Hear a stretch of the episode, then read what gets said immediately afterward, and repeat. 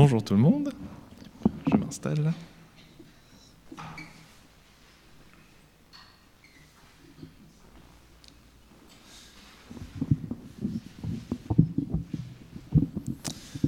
je vous propose déjà de, prier pour euh, remettre ce temps à Dieu. Notre Père, je t'invite parmi nous en ce moment, en ce moment d'étude. Accorde-nous ton esprit et guide mes mots et permets-nous de grandir à la lumière de ta parole. Amen. Ce matin, j'aimerais vous partager des, des réflexions que j'avais en lisant le, le livre des juges. Et je vous propose d'appeler ça une histoire sans fin. Je vous emmènerai dans cette histoire. Mais avant de commencer à lire justement dans le passage des juges, j'aimerais lire un, passage qui se situe à la fin du livre de Josué, le livre qui est juste avant. Josué 24, les versets 14 à 28, et je ne prendre qu'un extrait, la partie 16 à 18. C'est juste après finalement où Josué euh, parle au peuple et dit le, célèbre verset Moi et ma maison, nous servirons l'Éternel. Et le peuple répond à cette affirmation. Verset 16 Le peuple répondit Loin de nous la pensée d'abandonner l'Éternel pour adorer d'autres dieux. Car c'est l'Éternel notre Dieu qui nous a fait sortir, nous et nos ancêtres, d'Égypte, le pays où nous étions esclaves. Il a accompli sous nos yeux des signes extraordinaires il nous a protégés tout au long du chemin que nous avons parcouru et parmi tous les peuples dont nous avons traversé le territoire. C'est l'Éternel qui a chassé devant nous tous ces peuples, et en particulier les Amoréens qui habitaient la contrée. Oui, nous aussi, nous voulons adorer l'Éternel, car il est notre Dieu. Si on replace finalement la fin du chapitre de Josué et le début des chapitres des juges, on est le moment où Israël a fini son errance dans le désert, après avoir quitté l'Égypte, et commence à s'installer dans la terre promise, en Canaan. Les premiers chapitres de Josué racontent finalement comment est-ce qu'ils vont réussir à prendre cette terre promise et à chasser les peuples qui s'y trouvent pour purifier cette terre, chasser l'idolâtrie, chasser les faux dieux, euh, même si ça paraît un peu barbare maintenant avec le recul qu'on a, mais de se dire finalement avoir une terre qui devienne saine pour euh, le peuple de Dieu. À partir du chapitre 13, Josué commence à poser la question à Dieu, bah, quel territoire va être attribué à quelle tribu? Donc vous avez une, carte ici qui représente un peu finalement comment est-ce qu'ils se sont séparés, le, partager le territoire. Josué 24, il commence à renouveler une alliance sur la fin de la vie de Josué, et ensuite Josué meurt, on assiste à son enterrement, et on a le début du récit des juges. L'auteur n'est pas connu de ce texte, on suppose que c'est Samuel, on sait juste que ce n'est pas contemporain de cette époque, c'était écrit un peu après, donc vu que c'était principalement des récits de bouche à oreille, il y a quelques petites incohérences chronologiques, mais finalement les faits sont quand même assez bien relatés et bien conservés. Et on parle beaucoup de juge. Il ne faut pas le prendre ici comme une poste de magistrat. Dans le contexte, c'est plus un chef, généralement guerrier, ou un libérateur. Et pour comprendre un peu ce contexte des juges, bah, je vous propose de commencer à lire le début, donc en Juge 3. Et donc c'est juste un peu après deux chapitres que je vais passer, qui sont plus de l'introduction et qui vont résumer euh, tout le, le livre des juges. Donc je vous propose de commencer à lire Juge 3, les versets 7 à 11. L'histoire de Othniel. Verset 7 Les Israélites firent ce que l'Éternel considère comme mal. Ils l'oublièrent l'Éternel, leur Dieu, et rendirent un culte au dieu Baal et à Ashéras. Verset 7, chapitre 3, je répète. Alors que je vous ai lu juste avant une promesse qu'ils ont faite, qui était à la fin de la vie de Josué, donc quelques années juste avant le début de ce, chapitre qui est ici relaté. Une promesse qui n'a pas dû tenir très longtemps. Alors je continue, verset 8. L'Éternel se mit en colère contre Israël et les livra au pouvoir de Keshuan Rishéataïm, roi de Mésopotamie. Les Israélites lui furent assujettis pendant huit ans. Ils implorèrent l'Éternel, et celui-ci leur suscita un libérateur, en la personne d'Otniel, fils de Kénaz, qui était le frère cadet de Caleb. Et Otniel les délivra. L'Esprit de l'Éternel vint sur lui, et il prit la direction d'Israël. Il partit en guerre contre Keshwan Rishéataïm, roi de Mésopotamie, et l'Éternel lui donna la victoire sur lui. Après cela, la région fut en pendant quarante ans. Puis Othniel, fils de Kénaz, mourut. Le peuple se détourne de Dieu, Dieu se fâche, un roi ennemi envahit Israël pendant huit ans, huit ans d'occupation. Puis il commence à se dire, bah, finalement, on a peut-être fait quelque chose de mal, donc il commence à demander pardon. Il prie à l'Éternel, l'Éternel envoie un libérateur, un juge, qui les libère. Israël est nouveau victorieuse, récupère son territoire, et ils ont 40 ans, il faut comprendre ici, une génération de paix. Je l'ai réécrit ici dans mon petit tableau, vous comprendrez qu'il va être utile. Donc on s'est dit, bah, finalement, voilà, 8 ans de souffrance, ils arrivent à revenir, et donc 40 ans de paix, une génération de paix. On peut se dire qu'ils ont dû comprendre la leçon, finalement. Euh, ils sont détournés assez rapidement. L'Éternel peut être, euh, il est juste, mais il peut être aussi sévère. Il a été sévère pendant 8 ans. Bon, on a compris la leçon. Voilà. Propose de continuer. Hein. Juge 3, versets 12 à 23. Les Israélites recommencèrent à faire ce que l'Éternel considère comme mal. Et à cause de cela, l'Éternel fortifia, fortifia Eglon, roi de Moab, et le dressa contre Israël. Ça n'a pas duré très longtemps, finalement, cette fidélité. Je continue hein, ce, récit. Eglon s'allia aux Ammonites et aux Amalécites.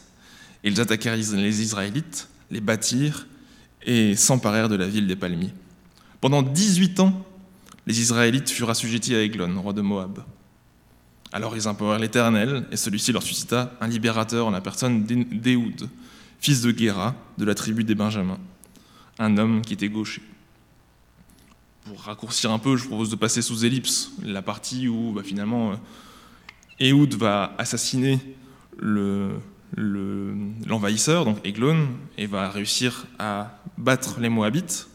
Et donc, verset 30, Moab fut affaibli, fut affaibli à partir de là, et les Israélites et la région connut la paix pendant 80 ans. Je reprends mon petit tableau. Hein. Donc, euh, les Moabites arrivent, 18 ans d'occupation, plus du double de la fois d'avant. Alors, j'ai passé un tout petit passage qui ne dure qu'un verset où on parle aussi de, de Shamgar, mais donc finalement, deux générations de paix. On se dit, ça dure un peu plus longtemps, ça va. Vous comprenez un peu pourquoi j'ai commencé à faire un tableau? C'est que finalement, le livre des juges, ce n'est que ça. Le peuple se détourne de Dieu au bout d'une ou deux générations. Dieu se fâche, il donne du pouvoir à un ennemi rival, l'ennemi envahit Israël, Israël subit pendant un moment un temps d'occupation et d'oppression, jusqu'à ce qu'il revienne auprès de Dieu, et Dieu envoie enfin un libérateur pour les sauver. Et ça, ça va durer longtemps. Alors, je vous propose de faire un petit résumé un peu de tout ça. Je vais parcourir tous les juges. Je vous propose de ne pas tout lire. J'ai juste listé ici les, différents passages. Finalement, au bout de ces 80 ans, c'est un certain Yabin qui arrive. Donc c'est le passage où Déborah et Barak vont être désignés comme libérateurs. Mais au bout de 20 ans, finalement au bout de 18 ans, c'est 20 ans finalement qu'il faut attendre d'occupation. Et ces 20 ans, elles ne sont plus données que pour 40 ans de paix. Et au bout de ces 40 ans, bah de nouveau, pareil, rebelote. Cette fois-ci, ce sont les Madianites, les Madianites qui arrivent, avec le passage connu de Gédéon, qui va être proposé comme libérateur. Mais même malgré que ce ne soit que 7 ans d'occupation, ce sont des 7 années très dures, avec des raids, avec où ils assassinent le bétail, où ils brûlent les champs, finalement presque la famine. Donc c'est un temps très dur, pas juste une simple occupation.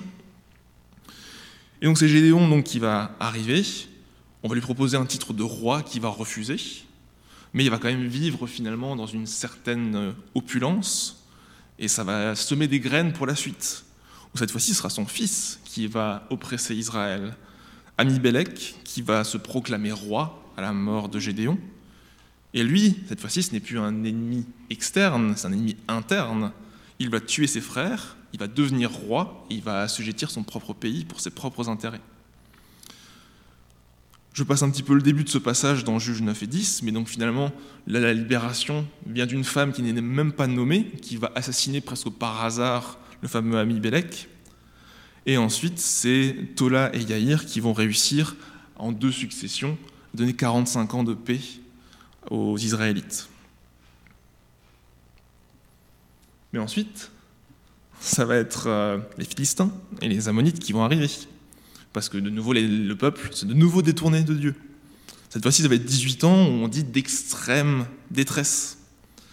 Et cette fois-ci, le libérateur, c'est un certain Jephthé. Et là, on commence à sentir un peu où Dieu envoie une certaine humiliation aux Israélites, parce que Jephthé est censé être un marginal de la société, ce n'est pas censé être un grand libérateur comme on avait au début avec Othniel ou Enoud, qui étaient finalement devenus des chefs guerriers. Ici, c'est un marginal de la société qu'on appelle. Mais le problème, c'est qu'il va y avoir aussi des petites dissensions dans le peuple, il va y avoir une guerre fratricide entre deux tribus, notamment avec la tribu d'Éphraïm. Et on voit que c'est dans quatre successions qu'on a 6 ans, puis 7 ans, puis 10 ans, puis 8 ans de libération ou de paix. Finalement, ce n'est plus les grandes périodes de 40 ou 80 ans qu'on avait au début. Et là-dedans, dans cette histoire, le peuple ne s'est toujours pas vraiment rapproché réellement de Dieu. Cette fois-ci, on a l'histoire de Samson, où finalement les Philistins sont ici.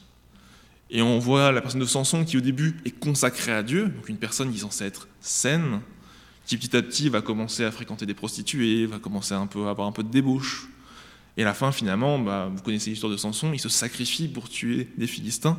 Ce n'est plus la grande victoire victorieuse, c'est plutôt la fin tragique. Et ici, c'est une personne qui libère le peuple, mais on ne dit pas à la fin du passage que le peuple s'est rapproché de nouveau de l'Éternel.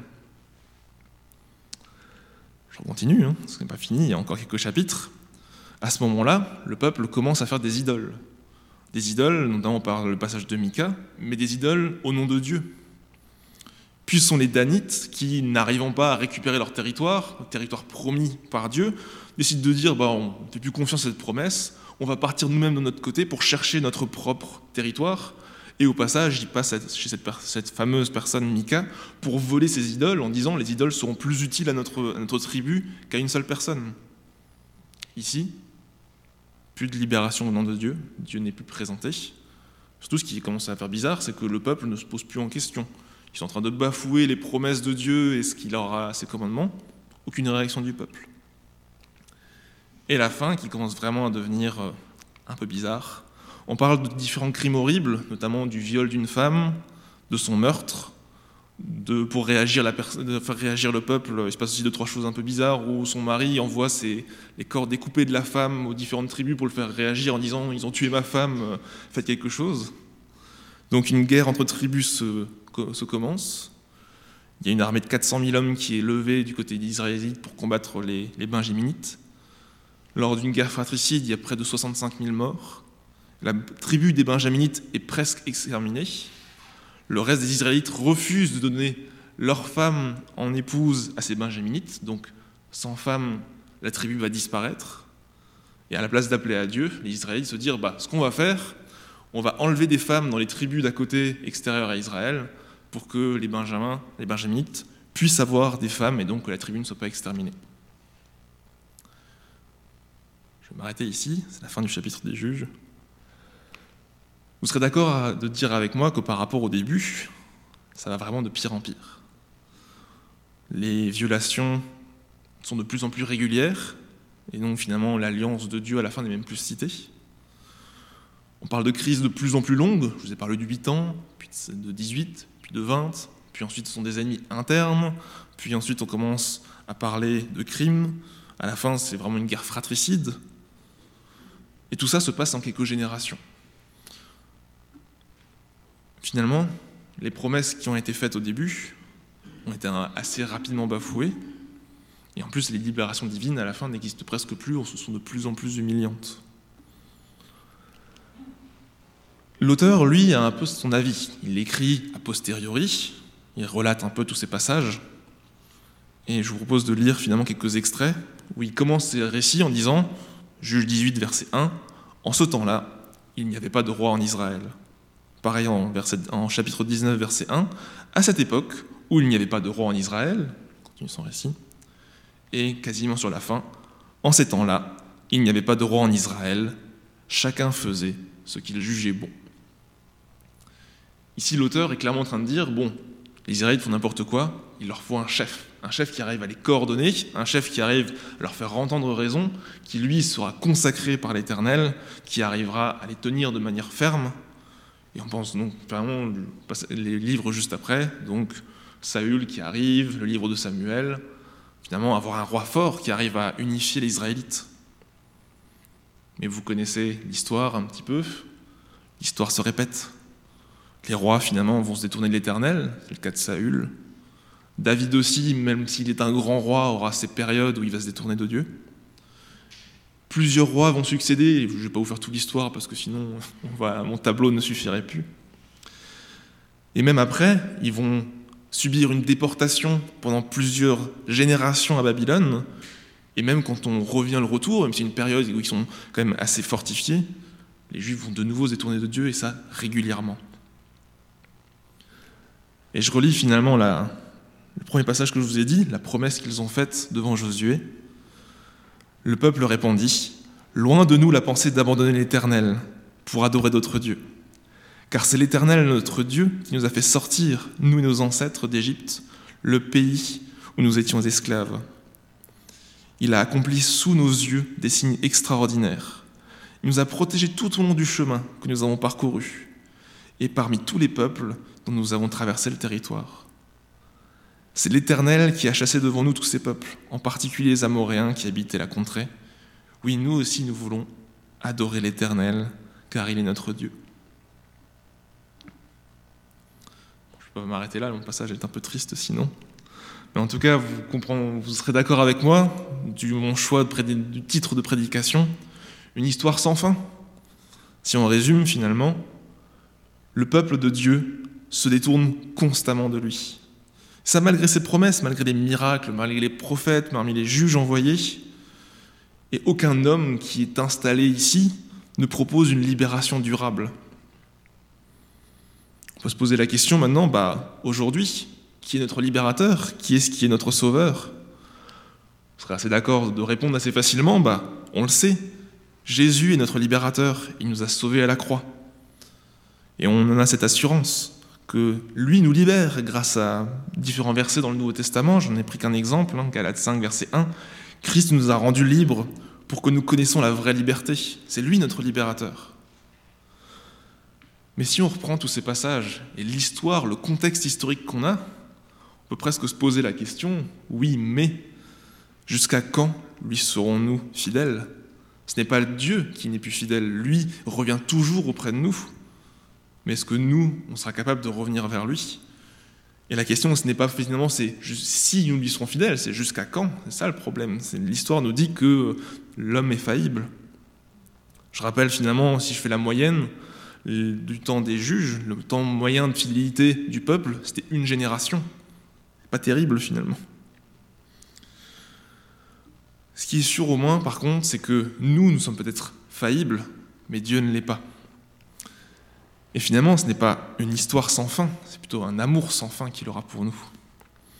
Et même si nous, nous avons parfois des faiblesses, que nous avons tendance à nous détourner de lui, ce qui est bien, c'est que lui sera toujours prêt, pour, près de là pour nous, et que depuis que Jésus est venu, c'est lui qui nous sauve, et c'est lui qui nous essaie de nous affermir, de nous faire grandir pour que nous puissions tenir nos promesses grâce à lui. C'est déjà le cas dans l'Ancien Testament, je cite un passage d'Ésaïe au chapitre 41, verset 10. Ne sois pas effrayé, car je suis avec toi. Ne sois pas angoissé, car moi, je suis ton Dieu. Je t'affermis, je viens à ton secours. Pour sûr, je te soutiens de mon bras droit qui fait justice. Et cet amour, on sait qu'on peut le garder parce que cet amour vient de lui et c'est lui qui va nous fortifier. En Romains 8, verset 38 à 39, oui, j'en ai l'absolue certitude, ni la mort, ni la vie, ni les anges, ni les dominations, ni le présent, ni l'avenir, ni les puissances, ni ce qui vient d'en haut, ni ce qui vient d'en bas, ni aucune autre créature, rien ne pourra nous arracher à l'amour que Dieu nous a témoigné en Jésus-Christ notre Sauveur. Finalement, nous sommes peut-être faillibles, mais si on compte sur lui, on pourra devenir infaillible. Et ce que je vous propose, ce passage que je vous ai déjà lu deux fois dans Josué, je me suis dit, il a été écrit à l'entendre de l'Ancien Testament comme une promesse. Et je me suis dit, je vais le réécrire avec notre vision de l'époque, mais en version plutôt une demande, pas une promesse, mais une demande auprès de Dieu. Je vous propose de, de la lire pour conclure. Nous choisissons d'adorer l'Éternel. Le peuple répondit, Éternel, éloigne de nous la pensée de t'abandonner pour adorer d'autres dieux. C'est toi notre Dieu qui nous a libérés, nous et nos ancêtres, en venant à nous alors que nous étions esclaves. Tu as accompli sous nos yeux des signes extraordinaires.